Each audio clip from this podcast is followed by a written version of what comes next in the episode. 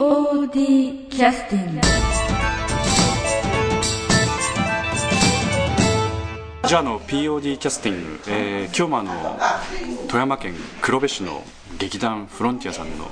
シアターフロンティアさんにお伺いをさせていただいておりまして非常にあの準備をしてらっしゃるところ大変申し訳ないんですが今日はあの重鎮のえ池田さんに、えゲストとして来ていただいて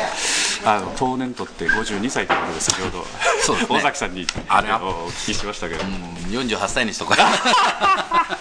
えーあの年を言われるとね、えー。今日はよろしくお願いします。やよろしくお願いしますあの実はあの先ほどもねちょっと森さんとかとええ。お話をさせていただきまして、ええ。その時にあの昔の思い出話ということで富山の,、あの富山市であのちょっと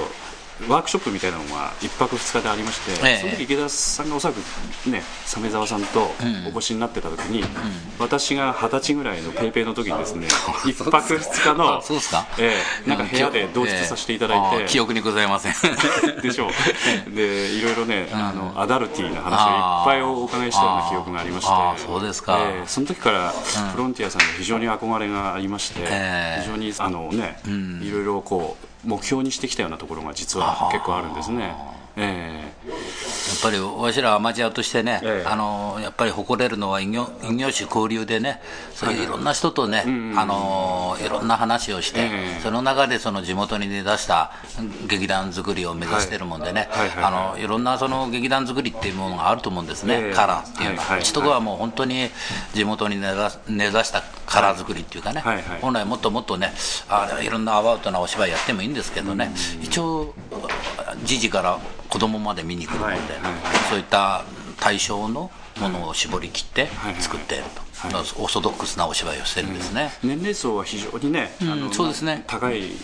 方もいらっしゃるし、若い方もいらっしゃるし。そうそう。だからあの、えー見に来るお客さんがね非常に幅があるんで、うんすごい幅ありますよね。ですからそれにえーお応じたっていうかそれに合ったお芝居作りっていうのもね、あの心にはいはいはい訴えるようなお芝居が結構多いですね。あのまあ、ちょうどね小屋作られてからそろそろ20年ぐらいになるんですね。そうですね。平成2年1年から2年にかけて、えーこけら落としっていう形でやらせていただいて、もうこのあの基礎作りからみんなわしらでやらせていただいた手作りですのでね、一つのその練習場確保の困難さとあと劇場の、はいはいおレンタルのはいはい。困難さもうこれ、かお金絡むもんでね、1回借りると20万とかねそのぐらいかかりますからね。ですからそういったものをクリアにしようじゃないかということで、まあ、無理やり建てたんでええね、でその前、わし何べんも東京行って、下北沢とか、新宿モリエールとか、はい。いろんな小劇場見てきてその中でやっぱりこれを作ったもんでね。だちょうどねワークショップの時に、ええ。ちょうどね、あのお作りになってすぐぐらいだあったとあ思うんですよの頃話題になりましたからね。で、なおかつその時のなんというかく苦労話であるとか、ものすごく勢いもねいや、当時の頃からもいれば、あの、あの、株式と一緒でね、株式降格気味でね。や、日本の経済と一緒ですやはりね、はい。その、波があって当たり前なんですよ、うんうん人生ね。ほんで、劇団もぐーっとピークの時からはいはい、またそこの時からはいはいはい、またある程度ピークになる。それをずっと見てきましたんでね、まあ30年、まあ40年、50年見てる人もいらっしゃいますけどその中にあの若者が少しずつ集まってきて、そして結婚しても去らない劇団員っていうのは珍しいですよ、子供自分の子供を連れてきて、あるい。ははい。ここ、主婦が多いんですよ。ですからね、そういった長い生きの、あ劇団っていうのも、ちょっとないんじゃないかなと、結婚するとさよならですからね、ええ男も女もね。まあ、そういうのがないとまた逆に言うと今やってらっしゃらないですよね。そうですね。ですから、ほとんどもう、障害学習じゃなかれとね、まあ、私も尾崎も役所の人間ですからね、その障害の学習のボケ、お役所？あ そうですね。その割には。あごめんなさい。いやいや、あの、砕けてますよ。でも仕事はもう、はい。もう当然ね、き 切り替えが大事で。当然でね。当然ですよ、は。だから、あの、人間っちゃやっぱり一日中緊張できないもんで、そのライフワークでどうストレスを取っていくかっていう一つの個人のテーマもあるんでね、だからここへ来ると本当にのびのびとね、あの自分のうちで横になっている感覚でみんなやってくれてる、でみんなその兄弟のような、親戚のような感覚でやってもらえてるのが嬉しいなと思いましてね。今だからこれがずっとあの急に膨らむと怖いんで、たくさん入るとね、やっぱりそれだけ統率力っていうかね、大変リーダーシップ、今、尾崎さんや北崎さんに将来ね、ここ任せたいと思って一生懸命やってもらってるんで、徐々に増やしてい。ってい。ただければい。い。かなと。あのだから私どももあのちょうどねその建てられた頃からまあ旗揚げして、要するにフロンティアさんをある程度本当に参考にしながら進めていってますんであの本当にねずっとずっとそうですね。先をぜひ走っていただきたいと思ってますんで。いやそれまでジプシーのような生活してましたからね。こうやあの練習場がない集会場がない。ね。それで借りると箱もん借りるでかいお金がかかる。そういう暮らしで路上で練習してたんですよ。場所がないんで。まあ、でもね時代がやっぱりねそう、ね、この大道具小道具とかそこういうものを作るのも路上でやってたと、今まだねちょっとホールがいろいろね、少しあの、うん、50年ぐらいで整備されてきた面もありますけど、うん、ただ、うん、どうしたってお金がかかるでしょ、かかりますかかります。だから一つのホールを1日借りるとまあ7万から10万でしょ、またリアルな話だねね例えばね。そうそうおっしゃる通り、ね、本当は東京だと15万から20万、ねね、かかるんですよ、それを何日借りるかとか、それに著作権とか、まあ、シビアな問題がいっぱいあってね、それをクリアあのクリアすると、一つの舞台を上演してお客さんを呼ぶためにどれだけの費用がいるかってことをね、やっぱり当然計算しないとダメ計算しないとね、これはもうあのあの制作の担当の者が必死になってね、そろばん叩いてますんで、わしらはもう自由にここでね、そろばん叩かずに好きなことをやってくれということで、わしらのもう一つ上のね、あのトリプル A の人たちが頑張ってるんで、これ出すね、本当ですよ、そういった組織的にね、あのまあ、60歳前後の人たちが、わしらの上で一生懸命お金集めやら、その心配かけんように、経済的にね、頑張ってくれてる、わしらはもう、一生懸命舞台でそれを表現する、そういったね、形作りがね、あの本当にできてますんでね、安心して、その舞台に、えーね、あの入れるかなと、やっとそういうふうなあ感じになってきたかな、もう十何年経ってね。いやでも本当、それはあの、ね、うん、あの周りのこう信頼関係であるとか、そういったものが必ずベースになりますので、逆に言うと、頑張って続けてきてらっしゃるということ自体がね、うん、信頼を生んで、まあ、一つちょっと一肌脱いでやろうかという方も出てこられたりとか、そうですね、あの、えー、金じゃないよ、心だよって聞いたりと、わしら一番苦労したのはお金なんですよ、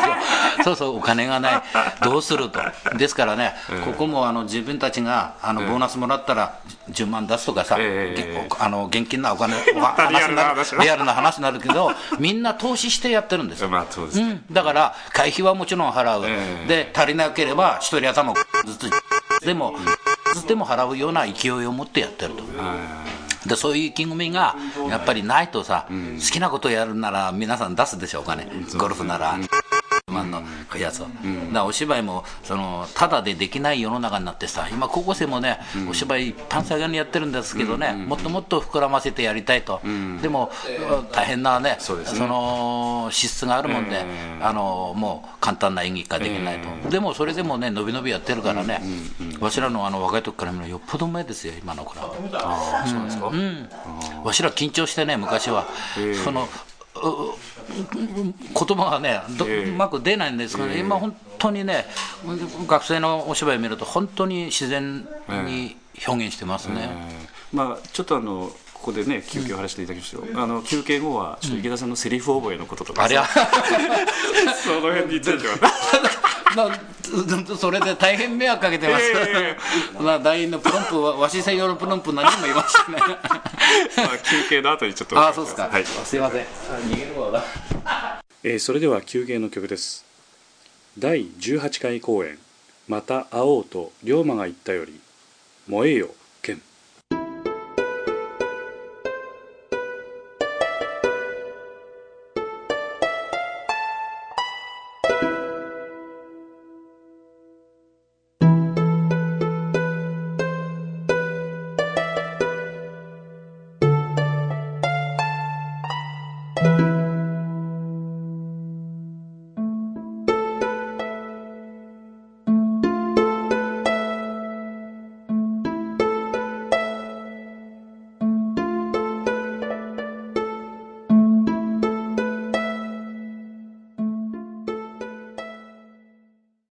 剣」と実はあのえ休憩これで終わりましたが、あの池田さんにですねセリフ欧米の件を質問しようかなと思ってたらおにお逃げになられたもんですから。まあそれは逃げるでしょうね。心配ですもんね。あまり触れてはいけない部分なんでしょうそれフロンティアで、えーすいません。で今日はあのえで実はあの池田さんのあのえ代わりに急遽ちょっとお座りいただいたんですけれどもちょっとそれでお名前をちょっとえ自己紹介でお願いあフロンティアの北崎です。はい。はいフロンティアの佐藤です。佐藤さん、はい。はい。北崎さん。北さ崎さんじゃなくて北崎。崎です。はい。あのえー、と二方それぞれあのフロンティアさんにいらっしゃったのは時期的にはいつ頃からなんですか？えっと佐藤さんが僕の先輩になるんですけどほんとちょっとだけですよ。平月成4年に2人とも入ったんですよ平成4年ということはあの尾崎さんよりも古くなるんですね、ええそうなんです。あのよく尾崎の方が先輩に間違えられるんですけど。あの雰囲気的にそれはなんか貫禄あるので。いやいやいやそんなことは。じゃあど動画ですか？えっとえ僕が入ったのが、え佐藤さんが出てた「炎の人」っていう、えっとね、フロンティアの25周年記念えあれあらこれ。公演からですね。じゃあシアターフロンティアができてから本当に数年だったと思うんですかそうですね。そもそもフロンティアさんとの出会いってのはどんな感じ、まあ、あのさっき尾崎さんにお聞きしましたらなんか急に電話かかってきて誘われたという、ええ。こどっかから個人情報が流出してるんじゃないかというような誘われ方をね、え。えされたそうなんですよね。ちょうどフロンティアの飲み会の時に、えーなんか芝居ややりたい若者がいるっていう情報があって、何の情報ですかそれ あの劇団のあのメンバーの人で、ええ。ー自分の、まあ、お友達の子供で、えそういう人がいるからじゃあ呼ぼう呼ぼうって言ってわけが分かりません。飲み会の時で無理やり呼んでその場で入れ無ちゃった理やり入れてしまったんですよ。でで尾崎さんの方はねちょっとお聞きしたんですけど佐藤さんはどんな経緯で？えっとですね。私も本当になんか高校演劇とか全くしてなくって、ええ。もう見る専門だったんですけど、はいはい。あのこちらに見に来てらっしゃったいや、フロンティアも全く見たことなくって、全然見たことないんですよ。でただ本当に普通に芝居見るの好きだったんですが、はいはい。たまたまタウン情報で、ええ。あのフロンティアさんが LINE 募集っていう広告を出してたのを見て、ええちょっと遊びに行ったら、もうその場で入ってしまったという、なんか、なんか流れ的にもう 入ってしまっていたという、で、25周年いきなり出てしまったという。まあで出たいとは常々なんかちゃん思ってはいらっいやしゃったのか。全く思ってなかったんです。そうなん本当に見る専門だったんで、ええお出になってどうだったですか？まあ誘われて普通断りますよねね。そうですよね。なんか来た瞬間になんかもう年配のベテランの方たちがずらーっと並んでて雰囲気的にすごくちょっとえー、入っていけないなっていう雰囲気だったんですけど。そその筆頭が池田さんになるわけですか？うですかね。まあ、彼女は厚かましいんで ことないですよ。あの本当に。あまあまあ。一旦は本当にもうちょっとこれは無理かなってやめようかなと思ったらなんとなくもうそのまま。なるほど、まあ残れたということはね北関さんおっしゃったように厚かましい あの そこはカットしてください。でデビューされてからあの、まあ、ほとんど、まあ、何らかの形で携わってお休みなくやってらっしゃったという感じですか？そうですね、まあ、あの裏方したり、いろいろと、何かの形で、ええ。あの先ほど池田さんもおっしゃってましたけど何かその私生活に変化があってもこうお出になれるようなそういった環境づくりっていうのはかなりねいろいろ考えてみんなで話したりしてやってらっしゃるということでね、どうですか、ああそうですね。り家族の理解が家族の理解ががあってこそですね。どうしてもあの集まるのも遅いし終わるのも遅いし、まああそうかあ、今日もこうして日曜日に集まれるのもね家族の理解があってこそで、えもう子供旦那置いて、そてますんで、下手するとね家族よりも一緒にいる時間が長かったりしてね。そあこう。の人そうかもしれそうないでかもしれないです、本当に子供が歩く前からええここ来てあますから、そうですよね。じゃあ北崎さんは今度いらっしゃった経緯っていうのはどんな？えっと僕はですねあの、はい。学生時代にあの学生演劇を始めまして、はい。えーまあ、それが大学生、まあ、東京だったんですけど、はい。就職でこっちに戻ってきてしばらくお話ししたんですよ、偶然フロンティアの公演を、はい。えーチラシを見て知って、はいはいまあとりあえず、えまあ見てみたいなっていうん。でき来たんですよね。でそれ何見られたんですか？でそれがちょうど彼女の初舞台の「炎の人」だったんです。ああなるほど。正直あのフロンティアっていうのはそれまで存在知らなくてあれ、ええ。そうなんですか？そうなんです。知らなくて。でもこの辺では結構ねなんかこう学校周りとかもしてらっしゃるみたいな話もちらっと聞きましたけど、ちょうどなんかエアポケットのように僕は抜けてたんですよね。で偶然。が学校行ってなかったとかそういうことはないですよね。確かにそんな。まあそれで、ええ。あの偶然こっち見に来ることになってあのそれですごく感動しまして炎の人ってどんな話なんですか、えーっとねバンゴッホの、はいはいはい。えー話なんですけどはいはいはい。でそれがまあすごくあのレベルの高いっていうか、まあ、質の高い演劇であ地元にこんな劇団あるんだと思ったんですよ。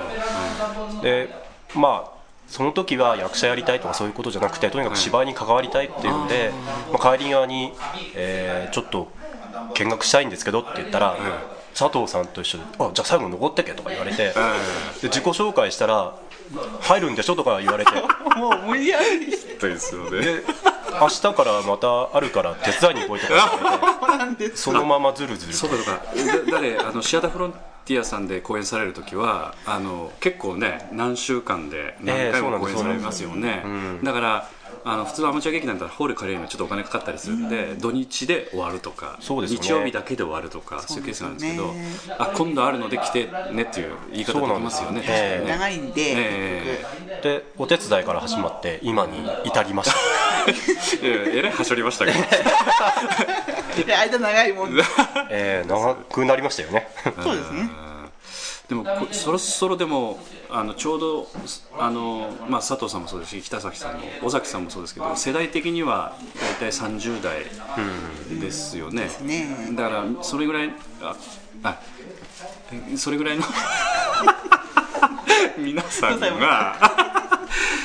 あの今度やっぱり支えていかれる立場にそろそろなってきたりとかっていうことで、えーまたその時間の割き方なんかもまた難しい世代でしょうけれどもね。えー仕事なんかも忙しいですし。そうですよね、えー。まあそういうのが一番あの劇団を続けていくっていう上では問題だと思うんですけど、まあ変に無理しないで、関われるとこ関わろうよっていう形に、まあ逆に肩の力が最近抜けてきたかなって感じですよね。あーなる20代の頃は逆にこうしなきゃいけないってもう先輩に噛みついたり、ああそうなんですか。うん、結構いろんなこと言って。一番噛みつきやすかったいやもうすごかったですからね。もう上の人は、まあ、僕みたいに若造の話も聞いてくれるんで、ええ。うん、逆にそういう聞いてくれるからこれだけいろんな年代層がいるんだと思うんですけど、あのこうした方が絶対人が来るよとか、まあ、全然分かってなくて言ってたんですけどいやいやいやいや。でそうやってやってたんですけど、まあ、やっぱり続けていくっていうには。まあ、自分の力が出せる時とか出せない時とか、ええまあ、いろいろあるんで、それをねあの同じ力いつも出してよってやると、やっぱり続かないんだなっていうのも自分自身分かってきたんで、まあ、みんなにもあの協力できると協力しようよっていう感じでやってます、まあ、それが長く続けれればいいなと思う。そうですよね、感じ。ですね実際こう長くこう続けてみないと分かんないこともあるあるしね。そうですよね、あの今のちょっとか力の抜き方っていうのもえやっぱりね始めた頃は分かんないかもしれ分かんなないいですよね、うん。特にあの仕事とどう両立するかっていうのは多分みんなね。同じように悩んでると思うんですけど、えーねなかなかそれって難しい問題で、まあ、特に最初の頃なんかあの親がなかなか理解してくれなくてそんな怪しいところなんか行くんじゃないなんてね。まあ本当にちょっとね下手するとヤクザっぽいっていうかやっぱりふうに見演劇やってら見られるっていうますよねとあんまり理解されないんですよね、ないですからね。うん特殊なものだと思われて、でその中でいや普通の人なんだなっていうのを分かってもらってやっとね認知されてるっていうところがありますからね。うんそれはあの佐藤さんについても、はい。あの同じなんですか？それとも。そうですね、まあ、男の人のはやっぱり仕事大変っていうのはあると思うんですけど、え女性の場合は私の場合は結婚出産経てもまだ残っているという、いや別にまだって誰も言ってないじゃないですいや言う人がちょっといるもんでね。か そうなの？あのやっぱりなんで北崎さんのこと見るんですか？もう来るなみたいなこと言われたんですか？言われてるので「そうさいつ辞めるの?」とかって言うんですよ。そんなこと一度も言ったことないですけど一回言ったよでも本当に。あそうだっけ？うん言った。言った前にいや。それは冗談 冗談ですが、ええ。うんやっぱりあのー子供が小さい時とかっていうのはねどうしても出づらい女性はなかなかやっぱり大変かなっていうのがあるので、例えば小屋にね子連れでいらっしゃったとしても、やっぱり今もねちょっとあのセット作りしてらっしゃるんですけど、いろんな工具とかそうなんですよ。だから。らちょっと連れては来れない場所だし、ええそうなるとやっぱり家で誰かに見てもらわなくちゃということになるので、やっぱり私の場合はたまたま自分の親と同居しているのと、あの自分の旦那の理解がすごくあるので、ここまで続けてくれてると思うんで、まあまあ感謝感謝ですよね。そうですね。うん。いや女性の方もやっぱりそういった部分があってしばらくちょっとお休みされる方もね、そういういらっしゃるでしょうしでもまたある程度落ち着かれたら出てこられるまだ復帰していただければ全然またね、ええ。いいとは思うんですけど、ええなるほどねあとあのその今このえっと郵便配達夫の恋ということで、あのどういう形で今度は参加お二人はされる形になるんでしょうか？北え橋さんは、ーっと僕は公演チーフということで、えーまあ、一応公演全体の取り仕切りということになってるんですがちょっと最近ご無沙汰してまして。どういうどういうことですか、い やいややっぱり仕事の関係仕事の関係とねか、まあ、あるんで、まあ、ただ一応全体のスケジュールとか、そういうのを管理して、ええ。まあリモコンじゃないですけどね。遠隔操作もできますからね、えー最近あね、声だけの、まあで、ええメールとかええ。ありますからいろいろ。資料を送ったりして、ええ。うまく進んでますんで、ですよね、ええ。うんまあ絶対だから現場にいなくちゃいけないってことでもないと思いますし、うん。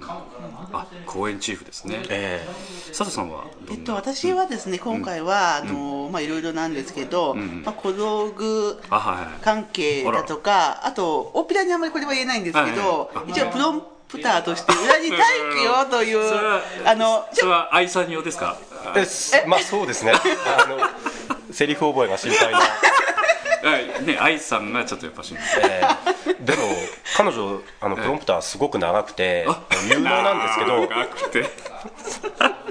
言っちゃいけないんですけどあの本番中に寝たりするんで。あら。えそれあのですねまあいろいろ訳がありましてあんまりちょっと役に立たない。違うんですよ。あの本当に安心して見ていられるなと思ってちょっと気が緩む。こともたぶあったというだけのことで、いつもあの裏の方で、ええ。あの温かく芝居を見守っていると、まあそういう妨害にもめげず愛さんは一生懸命頑張ってらっしゃるそうですそうです。妨害。妨害なのかな。まあいざという時聞こ聞こえなかったらやっぱ怖いですけどね。ああそうそう。彼女あの舞台上でセリフが止まってみんな緊張しててもえ裏でもね緊張しちゃってセリフ言えないんですよ。というかあのですね あのもしも裏からプロンプの声がお客さんに聞こえるとえ確かに確か興ざめするんじゃないかという恐怖からなかなか声を出すタイミングが難しくていろい。ろ言うギなリギリまで迷うんですよ。にシーンとしてますからね、うん。だからもう裏で見てると口パクパクパクパクしててちゃんと早く言いなよとか言うんだけど。でも実際は口パクパクして超音波で出てるかもしれない。そうそうそう。あクジラみたいな。人間の耳には聞こえないけどそうなんです。愛さんの耳には聞こえる。そうなんですよ。あのテレパシーでちゃんと通じてますね。クジラとかゾウとかね。まあ、そういう感じの人かもしれないですよね愛さんはね。なんでそんな愛さんばっかり強調いやするんですか？私ね本当にね好きなんですよ、えー本当に大好き。いやいやえーわかりました。じゃああの今度あの、えっと、11月の1819、はい。2526